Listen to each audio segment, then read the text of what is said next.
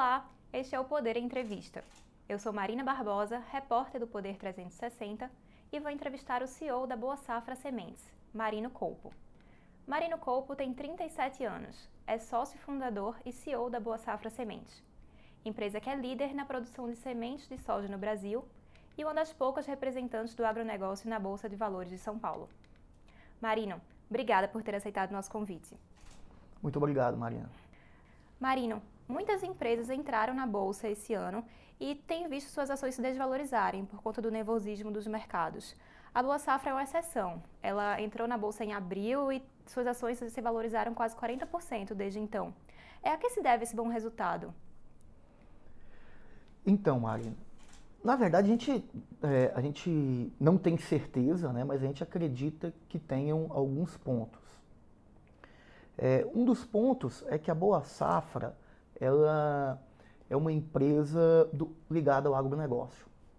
E, e o agro tem essa tradição de ser um setor muito resiliente, é, principalmente em momentos de crise. Então, assim, é, todas as crises que você teve, então desde do, da, da explosão da bolha é, das ponto .coms, né, é, no ano 2000, depois a crise de 2008 subprime, é, inclusive a última crise agora do, do Covid, ou creches assim, que você tem no mercado, é, tem uma, uma espécie de uma necessidade básica, que é de alimentação né, das pessoas, e essa necessidade não muda. Então você, é, de fato, tem essas empresas que se comportam bem, e, e, e o que eu senti tá, do nosso IPO é que, é, e é um, uma verdade, é que existem poucas empresas de agro na Bolsa. Tá? Então, um setor muito mal representado ainda, né? muito importante para o Brasil. 26% do PIB brasileiro é agro, e na Bolsa a gente é menos do que 2%, um, um ponto alguma coisa. Então, existe, é, e, existe todo esse espaço e eu vejo que o investidor entende isso. E, e assim, e hoje a gente tem uma base de acionistas muito grande, ela está crescendo. Tá? Então a gente fez o IPO com 17 mil é, CPFs, né? É, 17 mil sócios. E hoje a gente já está passando dos 40 mil sócios. E é um motivo de muito orgulho para a gente. E, e, o que, que eu é, acredito nisso? É que realmente o investidor quer se diversificar, quer participar desse ramo da economia que o Brasil é tão sólido, que o Brasil é tão competitivo. Eu acho que tem um segundo ponto, que é um ponto mais da boa safra em, específico, que assim, ao contrário de muitas empresas, tá? E não estou falando de todas, mas assim, o, o, muitas empresas elas fazem um IPO, né? E você tem, é, você pode ser primário ou secundário. Primário é que o dinheiro vai para a empresa, o secundário é que, que, que o dinheiro vai para um dos controladores da empresa. Muitas vezes você tem um fundo que investiu na empresa lá atrás e que quer sair, às vezes você tem um sócio que, que, que, que quer ter lucro e, e, e, quer tirar uma parte do investimento que ele já fez, e não tem nada de errado nisso, é normal. Uhum. Né? É, mas o nosso IPO foi um IPO raiz, como a gente chama. Né? Foi um IPO que 100% do recurso foi destinado à empresa. Né? A gente tem um programa, um projeto de crescimento bem sólido né? e de investimento nos próximos cinco anos. Né? A gente acredita muito no setor, acredita muito no desenvolvimento do negócio. E a gente fez esse IPO raiz, na qual o dinheiro foi todo para o negócio, todo para o crescimento. E, então acho que esses dois pontos tá no agro com tanta resiliência e esse projeto de crescimento, esse IPO raiz, como, como a gente né, é, é, como eu tenho falado, né, que, que realmente foi 100% focado para crescer. Então, acho que isso tem, tem feito um pouco de, de, de diferença no comportamento das ações da Boa uhum. Safra. Como você disse, o agronegócio é cada vez mais importante para a nossa economia, mas realmente é pouco representado na Bolsa. Por que, que você acha que isso acontece? Eu acho que é algo que deve mudar nos, no, nos próximos anos, tá? É, e, e, e o agronegócio, ele, na verdade, ele, apesar de você, se você olhar, ele já vem crescendo há 30 anos, ele, ele realmente, nos últimos 10 anos, ele tem, ele tem ganhado toda essa força. Uhum. Tá? Então, assim, as produtividades estão aumentando, é, você vê o Brasil na liderança de tecnologia. Então, assim, as fazendas, os produtores hoje, eles não perdem nada para nenhum produtor em nenhum lugar do mundo, né? E, e, você tem todo esse esse desenvolvimento tecnológico no agro e o que tem o que tem dado toda essa pujança para o PIB, essa pujança para o agronegócio. É, no mais, você tem uma forte demanda global que vem crescendo, tá? Mas assim, eu vejo que muitas das empresas do agro, é, é, elas foram formadas há pouco tempo, né? Então, é, e, e, e, assim, e tem muitas que ainda estão se organizando. Tá? Então, assim, a gente teve um, um ponto que, que, que, foi uma, uma vontade nossa lá atrás, que a gente, eu, eu, eu me lembro quando a gente era é, é, uma empresa bem menor, e foi um dia desses atrás, tá?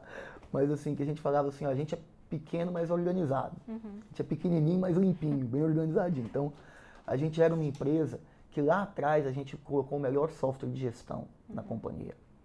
Né? É, há seis anos atrás a gente é, começou a auditar pela KPMG, né?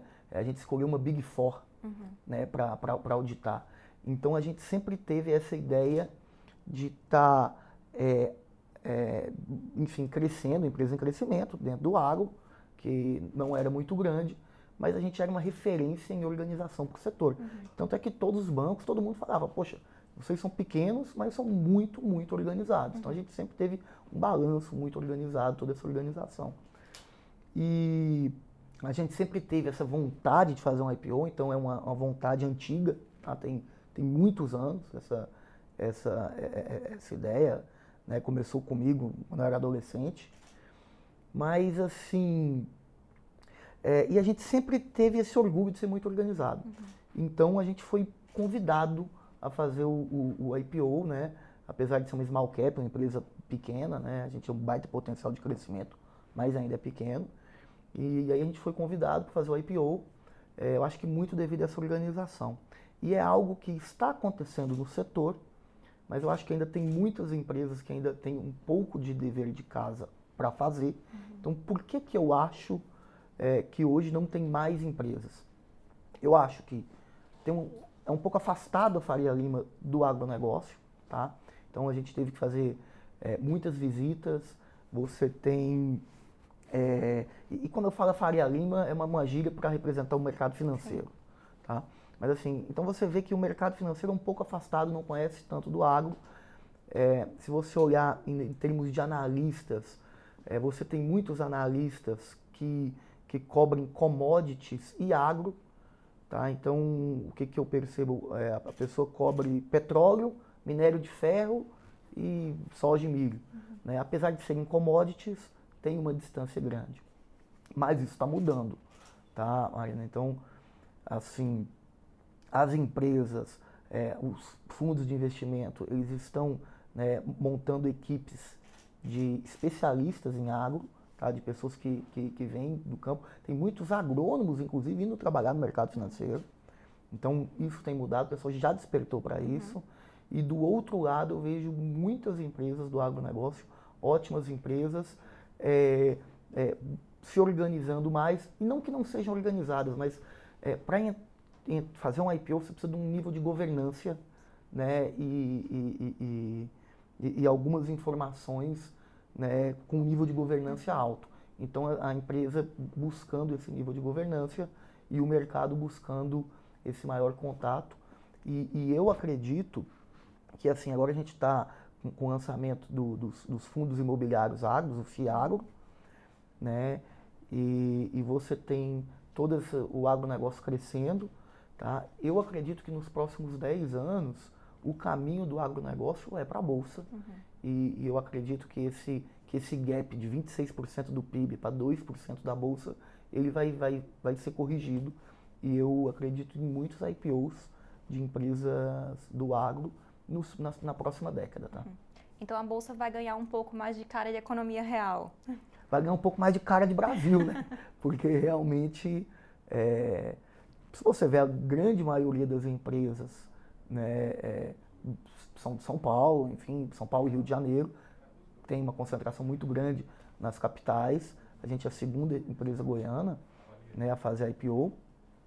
É, mas o Brasil ele tem crescido muito no interior. Tá? É, o interior tem crescido mais do que as capitais e já tem alguns anos, já tem mais de 5, 6 anos que o interior tem crescido muito e o, o agronegócio tem ajudado a, a levar essa, essa renda para o interior do Brasil, a desenvolver o interior do Brasil, é, o que é algo muito importante para o uhum. país também. Uhum. Pela tua experiência com a IPO da Boa Safra, você tem sido procurado por outras empresas ou é, pensa em talvez fazer uma consultoria para outras empresas do agronegócio entrarem na Bolsa também? Assim, eu acho que consultoria não, porque realmente é, Comandar uma empresa já dá muito é, trabalho, né? Já dá muito trabalho, então a gente tem. É, é, o, o, tempo é muito escasso e a gente tem um, um, um projeto de, de crescimento né, e a gente abrange 14 estados. Então a gente é uma empresa que hoje atua muito forte no Centro-Oeste, mas estamos crescendo e, e para você ter essa abrangência nacional, você tem que rodar bastante e, e, e o Brasil é um, é um país colossal, né, gigante. Né? Então você realmente tem, um, tem, tem esse nível de trabalho. Mas tem muita gente sim me procurando, conversando. Eu tenho conversado com várias empresas, sempre que eu posso. Eu converso, sou bem aberto a conversar. Enfim, para conversar sobre os prós, os contras, uhum. é, é, quais são as dificuldades, né? pelo menos que a gente passou, né? o que a gente viu. Né? Mas é, é isso, eu acho que, que, é, um, que é um caminho muito bom para quem quer seguir. Uhum. É, a Boa Safra reinvestiu o dinheiro levantado no IPO na empresa, né? Conta pra gente um pouquinho é, qual a situação da empresa hoje e quais são os planos de expansão. Então, é, hoje a gente está reinvestindo, tá? É, e nós temos aí um, um projeto. Porque o, o, que, que acontece? Só para contextualizar uhum. um pouco o nosso é, espectador. É, a Boa Safra é uma empresa de sementes de soja. Então, é, o que, é uma semente de soja? Basicamente é o seguinte, quando um produtor rural ele tem uma fazenda né, e ele quer plantar, ele precisa comprar insumos. Então ele compra o fertilizante, né, é, os defensivos e a semente. A semente é um grão de soja que ele é vivo e ele é capaz de nascer. E é o que a gente vende, um grão vivo com essa capacidade, alta capacidade de nascer. Então a gente, isso coloca a boa safra ali no comecinho da cadeia. A gente é o primeiro, uhum. né? É, a gente vende a semente para quem vai plantar. Então o nosso negócio não é a soja que vai ser exportada, que ela vai virar farelo, ração, cosméticos, tinta, enfim, né? toda essa soja que tem essa utilidade industrial a gente produz uma soja viva para o produtor que quer plantar. Né? E só que isso tem crescido muito porque a gente tem crescido, a gente tem vendido uma soja com uma é, alta tecnologia, né? Ela é uma soja com uma alta capacidade de nascer, a gente chama de, de germinação, a capacidade de germinar. E o que o produtor quer? Como o custo da lavoura é caro, tem sido cada vez mais caro, ele quer pôr um, um grão, uma soja, que nasça todos os grãos ali. Uhum. Então, se você planta 14 grãos por metro, você quer que nasça 14, 13, mas não 10, 11, 11 pés de soja. Né? Você vai colher mais, colher melhor, se todos os grãos nascerem. Então, é, o, é, é isso que o nosso cliente busca. E, dito isso, a gente tem tido um crescimento muito forte. Tá? Nos últimos anos, a gente cresceu em média 38% ao ano tá? E é últimos 10 anos, tá? Então realmente é, há muito tempo a gente vem num crescimento forte, é, mas para continuar crescendo a gente precisa de fábricas, plantas, né? Centros de distribuição também, né? Então é nisso que a gente está investindo, uhum. em, em, novas unidades fabris, né?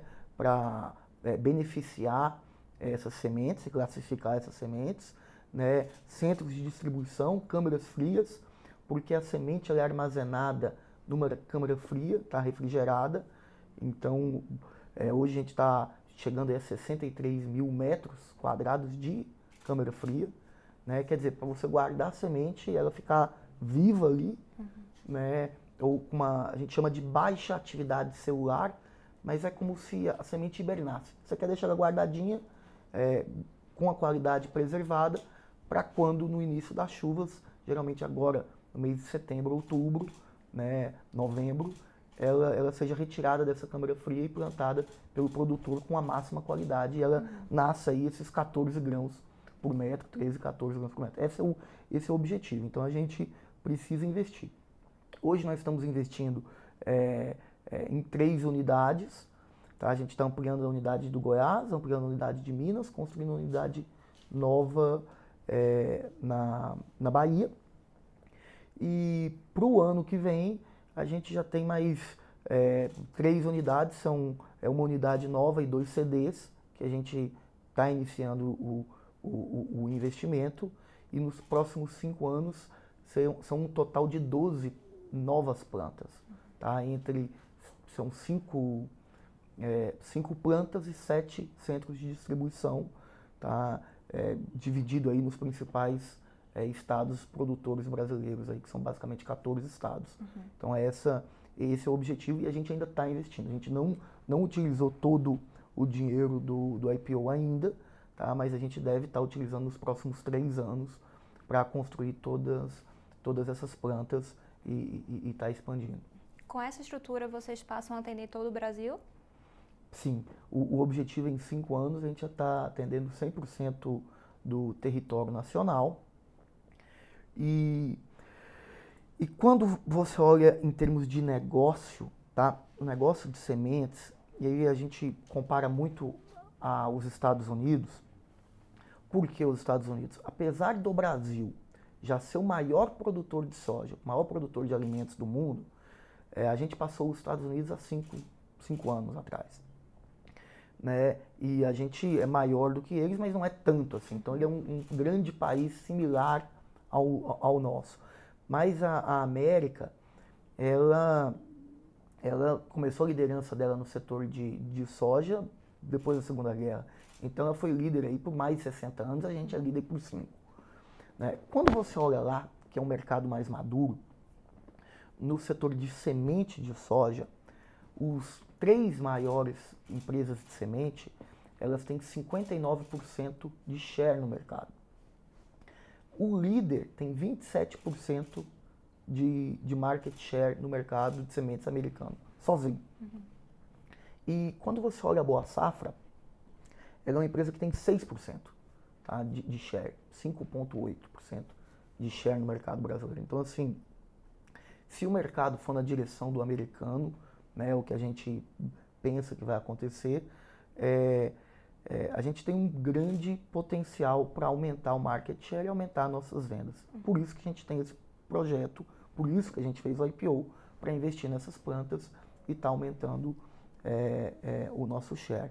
É, o Brasil é muito pulverizado, então se você pegar no, no Brasil as top 10 empresas, elas têm 23% do mercado.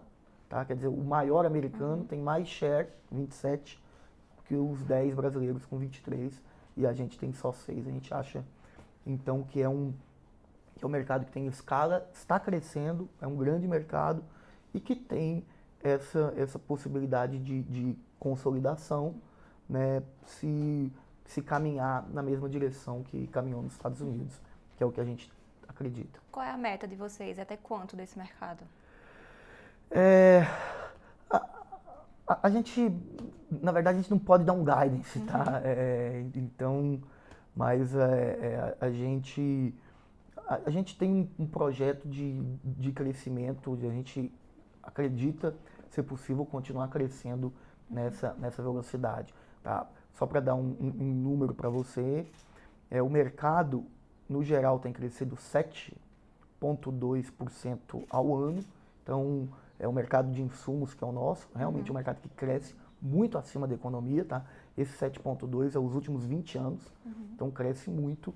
E, e, a boa safra, ela né, é, vem crescendo aí em volume em torno de 25% ao ano, em faturamento 38% ao ano. Uhum.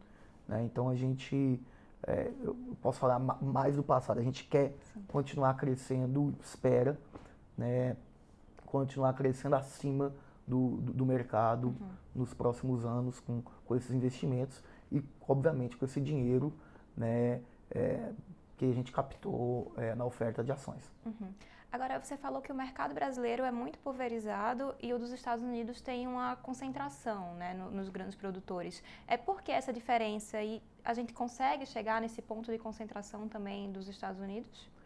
É, eu não digo nos produtores, tá? É, porque o produtor ele, é, é, lá nos Estados Unidos e no Brasil é bem pulverizado, uhum. tá? O produtor é o, o produtor rural, é o é, é quem é, tem a terra da, da semente, né? É, é, quem produz. Uhum. O, o, nosso negócio é meio específico de semente, de insumo.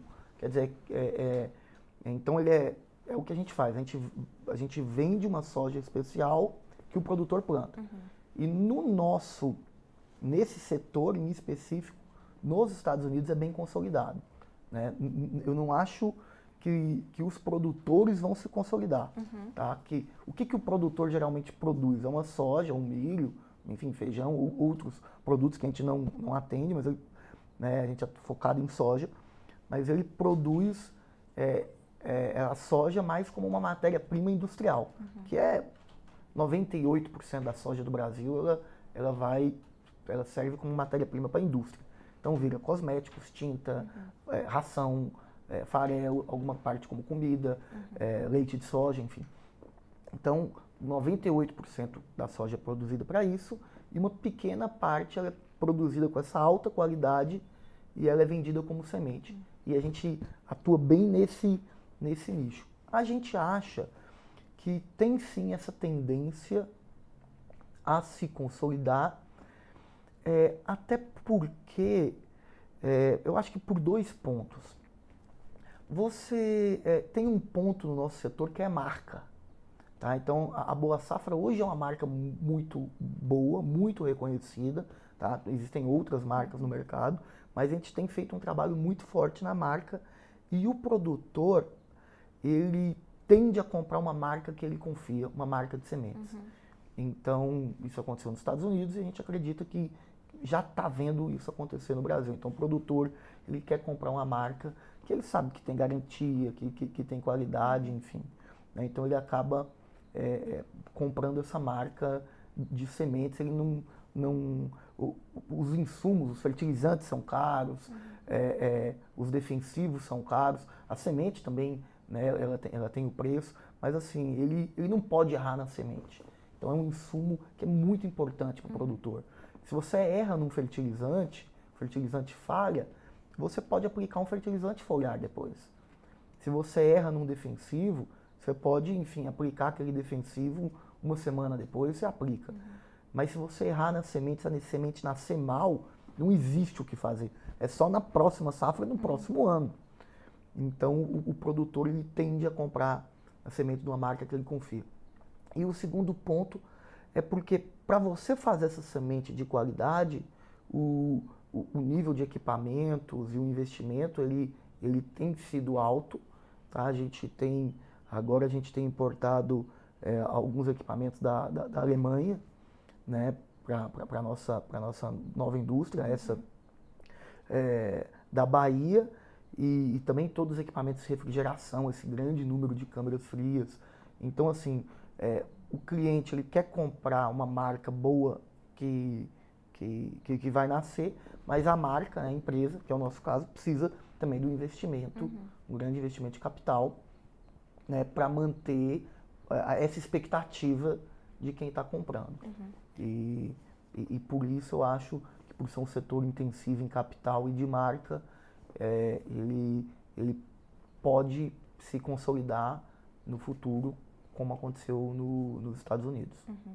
Para aumentar o share, além dessas fábricas, vocês pensam em fazer fusões ou aquisições? Olha, a gente está olhando, tá? Então a gente tem é, algumas conversas iniciadas, tá? A gente também tá, tá é, tem a construção de CDs, que são centros uhum. de distribuição para estar tá mais perto do produtor, mas a, a, a, aquisição é um caminho. A gente tem olhado é, bastante essa possibilidade. É, hoje uma, uma grande discussão é o preço. A gente é, tem olhado, a gente tem achado que está tudo um, um, pouco caro, uhum. tá?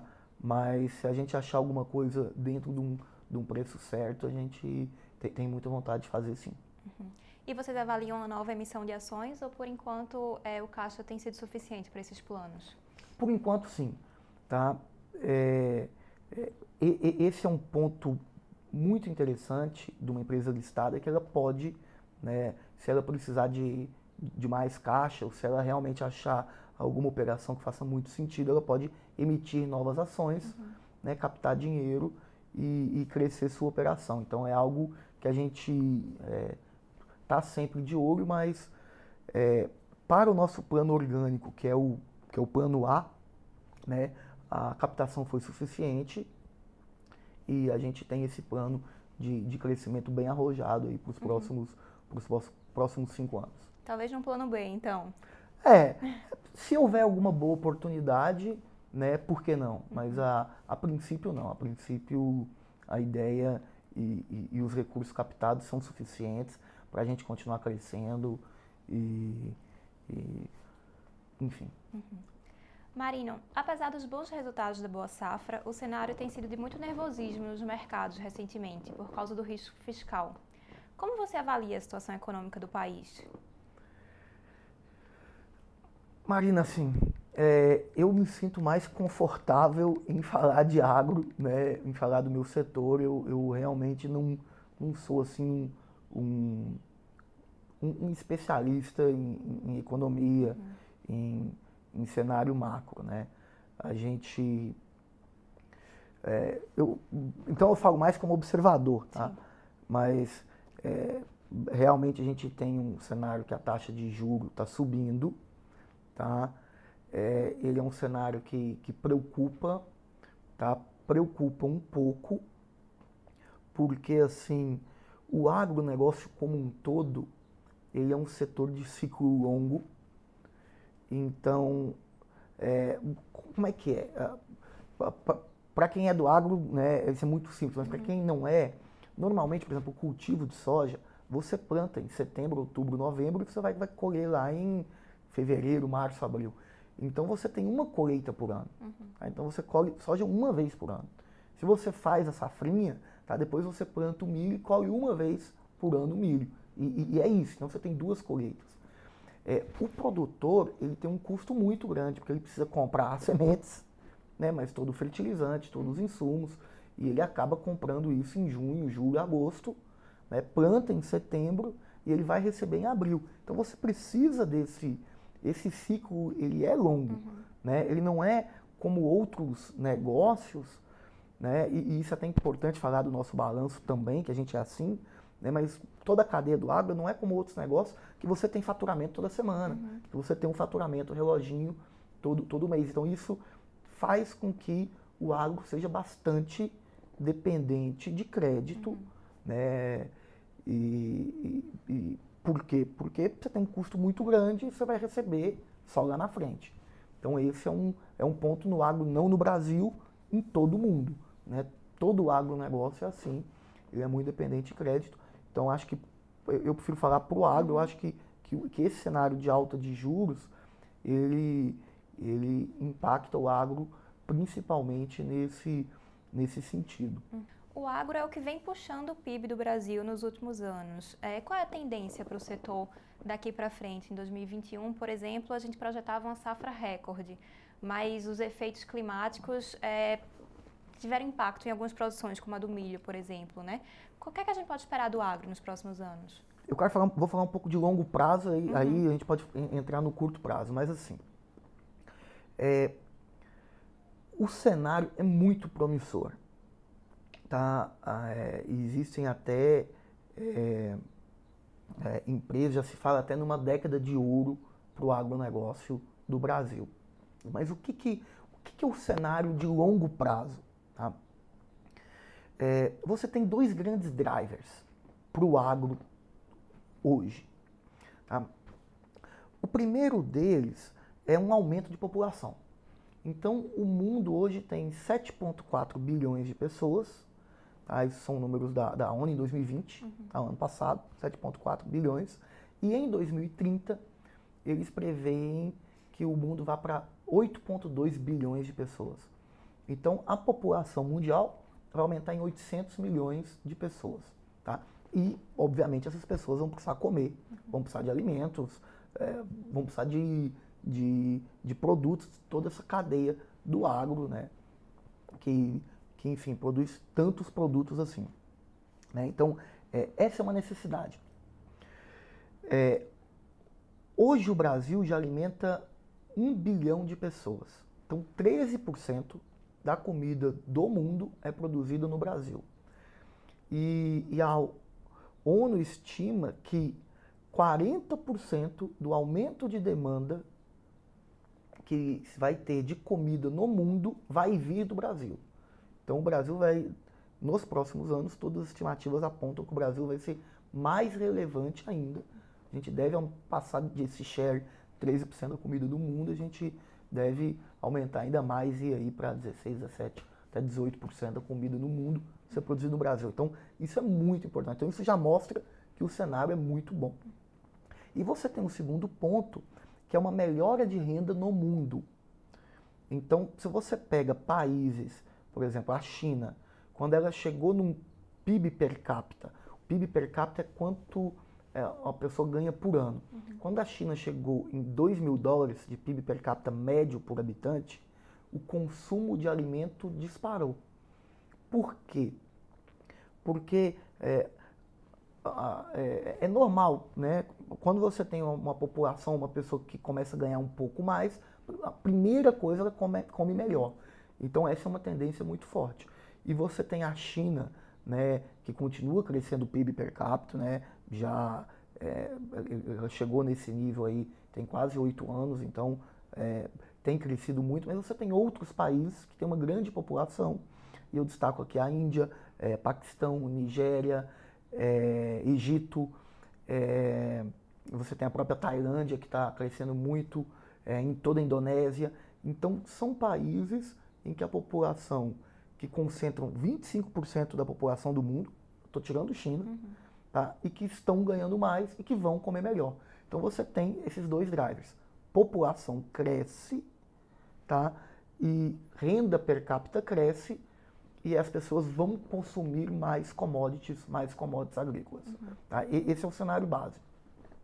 É, e o Brasil, ele é um país que a gente tem uma vantagem competitiva muito grande, tá? É, principalmente nos grãos, porque a gente enfim, tem é, uma terra muito boa, solos férteis, mas você também tem um bom índice de chuvas e uma, um bom índice de luminosidade. Uhum. Então a planta precisa de fotossíntese, ela precisa de água e luz, né, e a gente tem isso em abundância. Né? Então você tem aí o Brasil como um, um, um exponencial nisso. O Brasil ele, ele é o melhor no agronegócio no mundo uhum. hoje. Então a gente tem essas vantagens competitivas. Então é, a gente, lamentavelmente, não pode falar isso de muitos outros setores, né? Uhum. A gente não é o melhor em produção de veículos ou tecnologias, né? Gostaria que fosse, né? Mas no agro a gente tem a uhum. vantagem, a gente é o melhor no mundo. Tem muita tecnologia no agronegócio. Então o Brasil tem se especializado, está aproveitando também sua vocação natural, uhum. Né? E você tem esse cenário aí de longo prazo que ele é que ele é gigante, né? Muita demanda né, e, e, o Brasil capaz de suprir. Então o Brasil ele deve continuar liderando e aumentando essa liderança, é o que, que, que todas as projeções nos mostram. Tá? Uhum. Então acho que, é, que esse é o cenário do global de futuro. Né? Então, se você olhar, a demanda ela vai crescer, a tendência é para cá, né?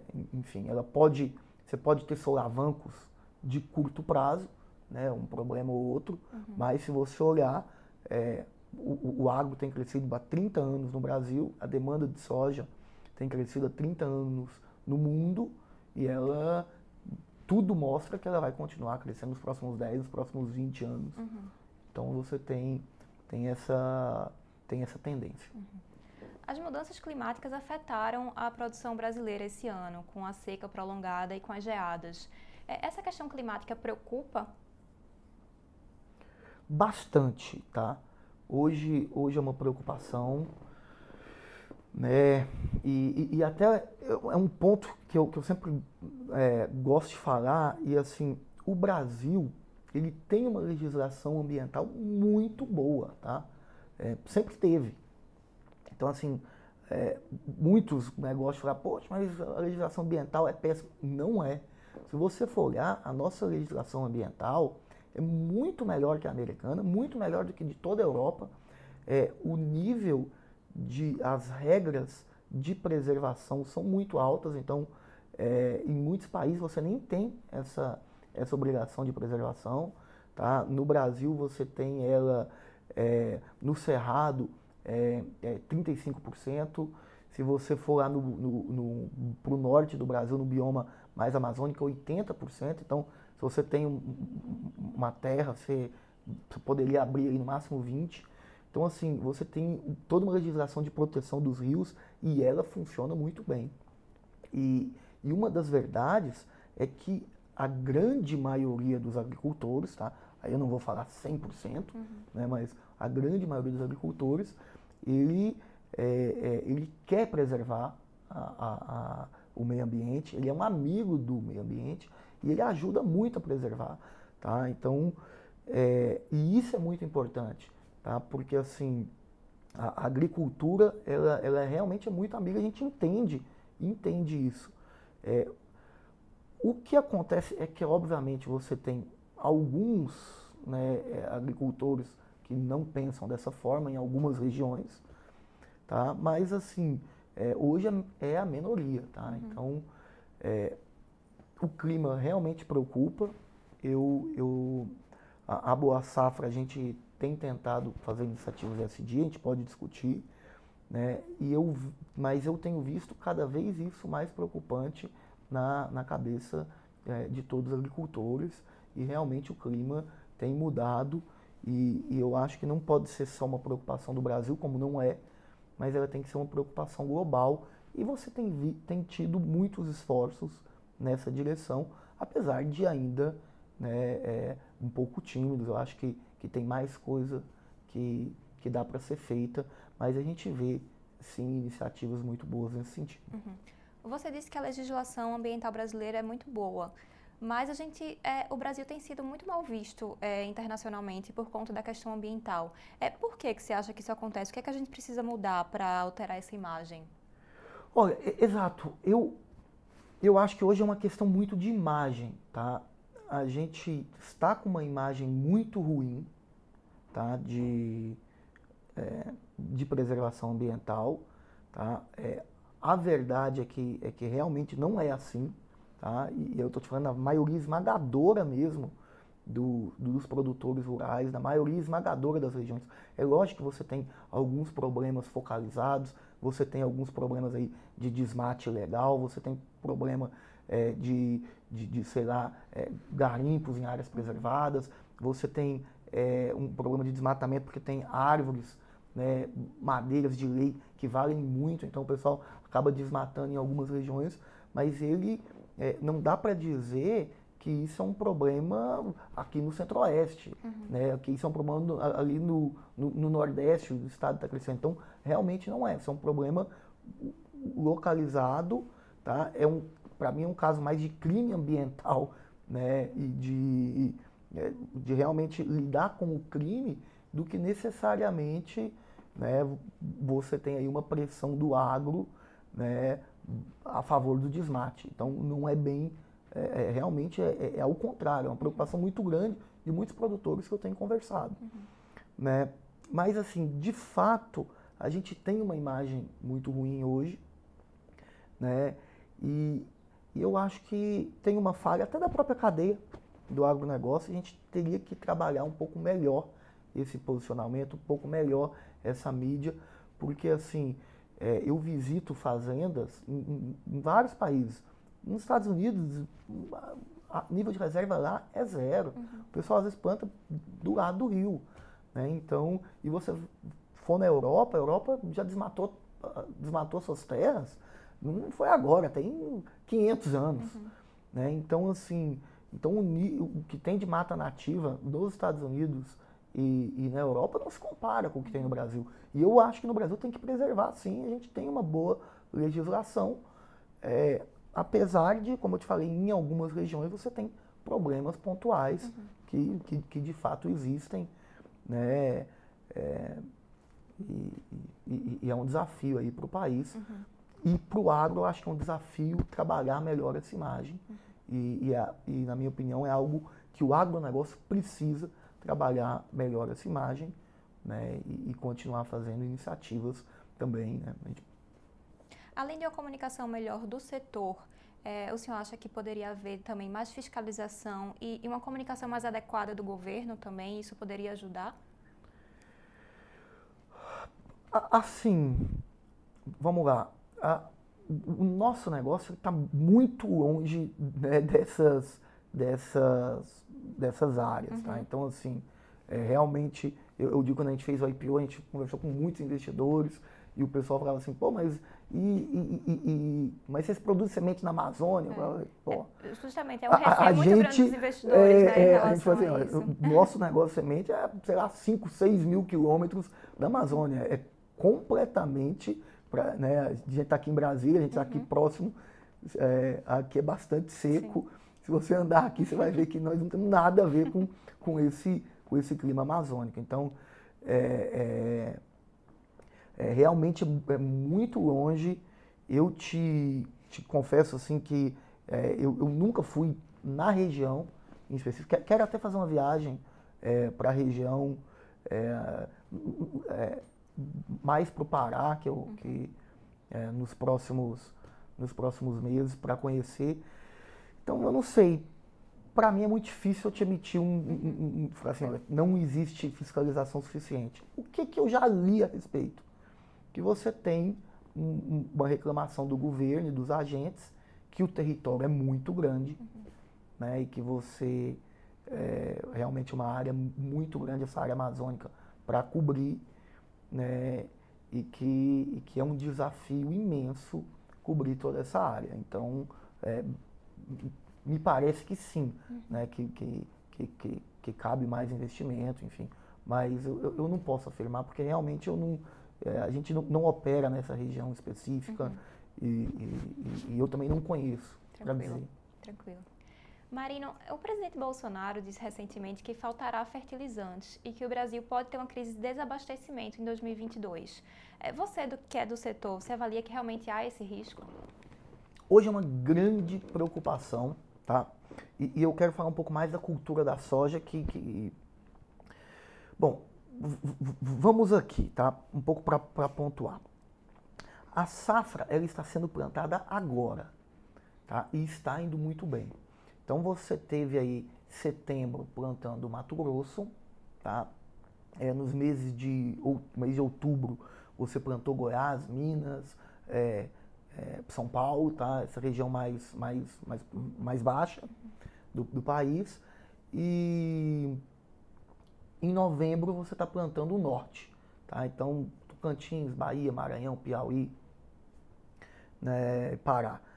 Então, é, os números mostram que a safra está indo muito bem. Tá? O plantio está indo muito bem, é, o nosso próprio né, embarque de sementes está indo bem. Então, a, a, condução da safra esse ano está indo muito bem. Quando você fala esse ano, já é 21, 22, né? É, exato, porque a gente está plantando agora e vai colher em 22. Em 22 vai colher em abril, fevereiro, uhum. março, abril, fevereiro. Fevereiro colhe o Mato Grosso que plantou uhum. primeiro, março colhe a, a, aqui a nossa região do, do, do, centro aqui e abril colhe mais o norte uhum. do país, tá? Norte e nordeste do país. Então é, é mais ou menos essa a, uhum. É, o, o, rascunho. Só que assim, é, esses agricultores já compraram seus, os seus insumos e já compraram os fertilizantes. Então, a maioria dos agricultores que plantou agora já está com esse insumo há dois, três meses ou quatro meses dentro de casa. Né? Todo mundo tenta comprar antes porque é, né, é, pode acontecer, pode, mas não é muito comum você sei lá, está tá recebendo o, o, o, o, insumo e plantando na mesma hora. Né? Você tenta antecipar isso, na grande maioria das fazendas.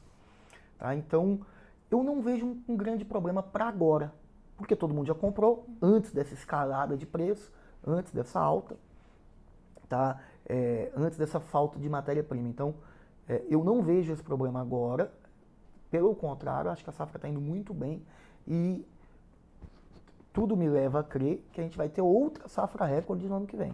Então vai colher muito bem. Por quê? Porque a gente, o país está vai colher numa, num, com algo que ele comprou antes. Uhum. Para o ano que vem o cenário mudou.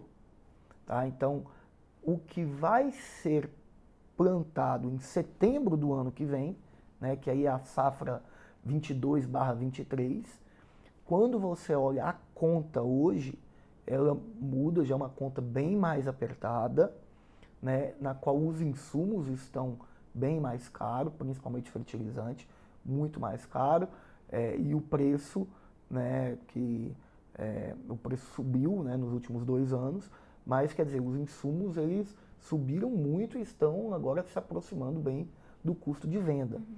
Tá? Então, é, realmente é um cenário mais desafiador para a agricultura no ano que vem. Agora, é importante também entender que tem muita coisa até chegar lá. Tá? Você tem um plantio da safra americana, que é, os Estados Unidos, no hemisfério norte, eles vão plantar é, em abril, tá? em março, abril. Então, é, primeiro, é, e toda essa alta do fertilizante, a gente deu um pouco de sorte. Verdade é essa. Uhum. Porque a gente pegou o fertilizante, o pessoal comprou no fertilizante um pouco mais baixo e vai, e vai colher e vai plantar em setembro. Uhum. Já a América, ela vai precisar plantar a safra dela em abril. Então, tem muita água para passar debaixo da ponte. Uhum. A gente vai ver é, o, o, volume que a América vai comprar de fertilizante, se eles vão diminuir esse volume, uhum. né, e, e, tentar equalizar um pouco, porque o nosso plantio ele, ele vai ser depois. Então a uhum. gente, primeiro os Estados Unidos vão pegar esse preço alto do fertilizante e depois o Brasil, primeiro o hemisfério norte, tá? Uhum. O hemisfério norte pega e depois o hemisfério sul, né, no caso o Brasil, vai pegar esse preço alto. Então tem muita coisa para acontecer. É, mas sim, hoje o cenário é esse. Tá? Eu tenho conversado com algumas fábricas é, que ficam na China.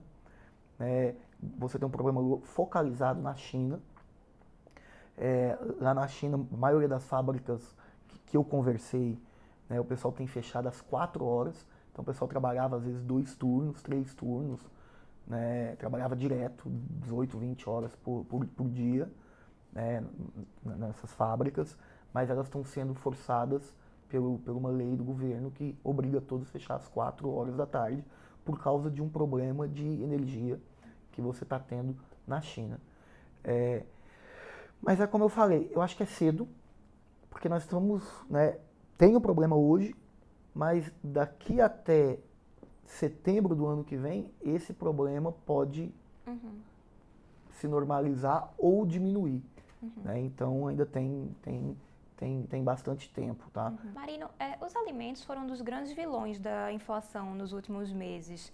É, agora a gente tem esse risco aí de uma possível crise de fertilizantes, além dos preços das commodities. Qual a tendência de preços para os próximos meses? Assim, é muito difícil de cravar, né? Mas eu acho que uma tudo me parece que o mercado é firme, tá? É, eu acho que subiu bastante. Eu, eu honestamente não acho que, que continua subindo. Tá? Eu, eu, eu acho que a gente tem uma tendência mais de manter os preços, tá? É, principalmente para a soja, que realmente é o, é, o, é, o, é o que a gente é focado. Eu acho que tem uma tendência mais de manter do que uma tendência mais de continuar subindo. Uhum. Mas assim, é, de fato, a gente está passando por uma crise que a gente. Não vou dizer que nunca passou antes, porque o, o mundo passou por, por, por, várias pandemias, né? Uhum.